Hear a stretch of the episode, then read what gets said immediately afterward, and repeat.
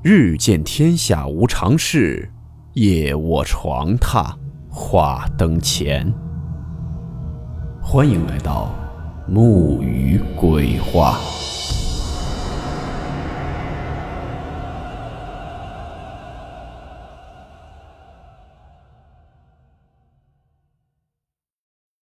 今天这个故事名字叫做《狐狸娘的报复》。说个小时候听过的故事，这事儿可是有年头了，得是四五十年前了。南山屯的光棍张大满娶了个媳妇儿过门，第二天就嚷嚷着人不对要退婚。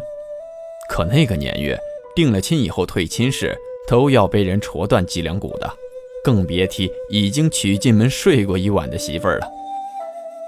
张大满被他爹娘用扫帚乱打了一通。他总算是不敢闹腾了，瘸了数天还是苦着脸，嘟囔着：“那屋里新媳妇招娣哪里是个女人，分明就是猪八戒转世啊！”要说这招娣丑不丑呢？是丑。她娘家在山北边，是家里的长女，下边还有一连串的四个兄弟。招娣天生模样不好看，自小操持家务，照顾兄弟们，弄得粗手大脚的。又是个黑胖的身形，本该如花的年纪，看起来比村中大婶子们还要操实了。张大满呢，倒是不磕碜，长得人高马大，听过几台子的野戏，非要找个像戏里似的媳妇儿。那千娇百媚的一回手一扭腰，让他累死也甘愿。张大满的爹娘发愁他的婚事，村里村外媒婆托遍了，张大满都能挑出毛病来。相看的时候鼻孔朝天，惹得女方家里翻了脸。几次下来，再也没有媒婆愿意给他家牵线说媒了。这么八竿子打不着的两人，咋就成了夫妻呢？得从那雨后张大满上山采山菌说起。春夏之交，地里的菜还没长成，那山里的野菜山菌就成了好东西。张大满和村里几个人一起上了山。翻翻捡捡的忙活的正欢，就见那边钻出一只黄狐狸来。黄狐狸身形不长，尖脸突腹，走路一扭一扭的，见了人只快跑了两步，又慢了下来。住在大山脚下的农户家都循着老一辈的规矩，人不闹山中野兽，山中野兽也不进村祸害鸡鸭。纵有看山狩猎的人，也有三打五不打的规矩。其中，这大肚子带着崽子的是绝对不能碰的。一来是伤了幼崽作孽，二来也是忌讳山精野怪结仇报复。可张大满偏偏不信这个邪，他捡起一块石头砸过去，黄狐狸身形不变，竟然被砸中了骨尾，在地上翻滚了两圈，爬起来一溜烟的跑了。张大满哈哈大笑，还想追过去，同行的几人都拦着他说。大满啊，别追了，狐狸闹妖可不得了呢，你当心惹祸。张大满才不在乎，他说：“你们咋那么小的胆子呢？啥东西成了精有道行，都要长撮白毛出来。你们没见那狐狸黄的像是烧焦的饼子，它要是能成精，那我就是太上老君了。”这事儿过了没几天。张大满的娘又去村里求媒婆给儿子说亲事儿，刚巧那媒婆家里养的鸡不知被啥祸害死了，正肝疼肉疼呢。见了张大满他娘手里拎来了大芦花鸡，啪嗒了两下嘴，说：“那行，那咱先说好，我再给你家牵个线，成不成的这只鸡可不能还了啊。”原来啊，那媒婆想的是张大满眼睛长到脑袋顶上，相看谁家的姑娘也是个不成，索性随便牵个线，他还能落只下蛋的芦花鸡呢。这随便挑中的姑娘就是山北的招娣。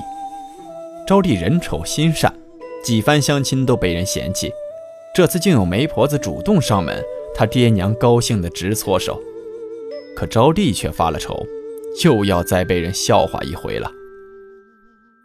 定好的相看日子头一天，招娣正在院子忙活，忽然来了个敲门讨水喝的大婶儿。招娣把大婶让进院子里坐着，舀了碗清凉的井水，看着那个大婶喝。说是叫大婶，是因为那女人挽着头发，显见是个中年妇人，可长得很是好看，白白嫩嫩，端着碗的姿势也很好看，细细的手指尖翘起，比画里的贵妃还美呢。赵丽看着那妇人出了神，不由得说道：“大婶儿，你可真好看。”那妇人上下打量了招娣一番，扑哧一笑，道：“你这小姑娘说笑了，我一把年纪都是当娘的人了，怎比你这妙龄女子呢？我看你是眼晕泛红，是好事将近呢，怕是要出嫁了吧？”招娣低头看着自己扭在一起的两只黑粗手掌，差点流下眼泪来。那妇人在他手上轻拍了两下，安慰他道。我有个女儿，也是你这般年纪呢，嫁到你们大山里面，今年刚好怀了孕，却遇到缺德的人伤了她的腿脚，我才老远的赶来看她。咱俩有缘遇到，婶子就送你一瓶头油。我女儿出嫁时用的也是这个，又香又美，保证女婿见了稀罕的不得了呢。那时候女人打扮自己都少不了往头发上抹头油，一来是香喷喷的。二来显得头发乌黑油亮，特别好看。招娣收了妇人一小瓶子头油，没敢告诉别人，怕村里人说她丑人多作怪。可到了第二天相看的时候，她偷偷的倒出来一些，抿在了头发上，自己对着镜子照了照，好像是顺眼了点儿。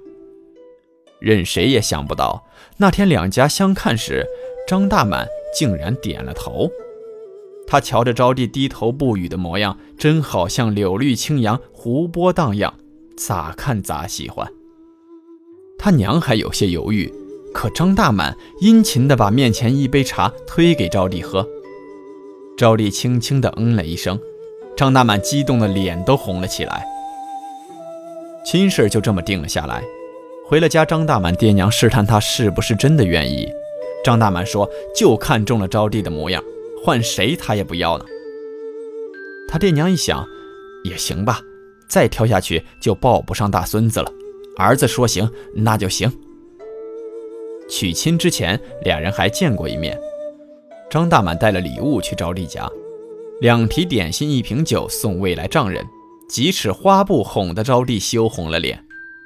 张大满是越看招娣越喜欢，从头发丝到脚趾头，就是合了他心意。他还暗自高兴呢，这么个宝贝疙瘩无人识的，真是庄稼人没见识，不枉他挑了那么久，捡了个大便宜。话说迎亲送亲，吹吹打打，热闹非凡。夜里，张大满这个新郎官，人间小灯科，美得可比活神仙。可到了第二天，太阳照进屋里，他睁眼一看，眼前一张黑胖大脸。鼻孔有手指粗细，斑斑点点，还竟是麻子。他一脚踹过去，招娣睁开了眼，白眼人多是黑眼人少，大嘴咧到了耳朵根后，粗声粗气问他干嘛呀？这可不是他昨晚娶的千娇百媚的媳妇儿。可任凭张大满怎么闹，他爹娘一口咬定这就是招娣。你自己相中的媳妇儿，人都过了门，现在你想反悔，岂不是让人笑话？招娣在屋里呜呜的哭，张大满在院子里垂头丧气，伸脖子再瞧瞧，这媳妇儿还是个猪八戒转世的模样。他是鬼遮了眼，还是猪油蒙了心呢？可是事已至此，他也没辙了，只能是夜里熄了灯，摸黑躺下，一个炕头一个炕尾的将就着了。这招娣虽说长得不好看，却实在是个过日子的人。伺候公婆、料理家务、牲畜都勤劳周到，除了长相，还真让人挑不出别的毛病来。张大满再不乐意，招娣还是大了肚子，十月怀胎生了个大胖儿子，张大满也就只得认命了。可张大满每次喝醉都要说上一遍，当初不该在那山里砸黄狐狸呢。因为日子久了，村里闲着时，将张大满砸狐狸、媒婆突然同意说亲事、招娣从美变丑这三件事连起来，就传出狐狸娘来报复的故事了。都说张大满砸的那是狐狸闺女带着崽儿，狐狸娘心疼闺女啊，就特意跑来报复，咬死那媒婆家的鸡，又跑去给招娣送头油。那一小瓶头油可以让人把丑的看成美的，可终是用不了几次。要说这狐狸娘的报复也挺奇特，不闹人也不闹畜，就让张大满娶个丑媳妇闹心一辈子。你要问如今怎么样啊？那张大满和招娣都老了，子孙满堂，过了一辈子的夫妻也算是看习惯了。美丑不算个啥，只是这张大满张老头子是再也不敢上山打狐狸了，连家里养的狗和兔子他都不敢再动一下了。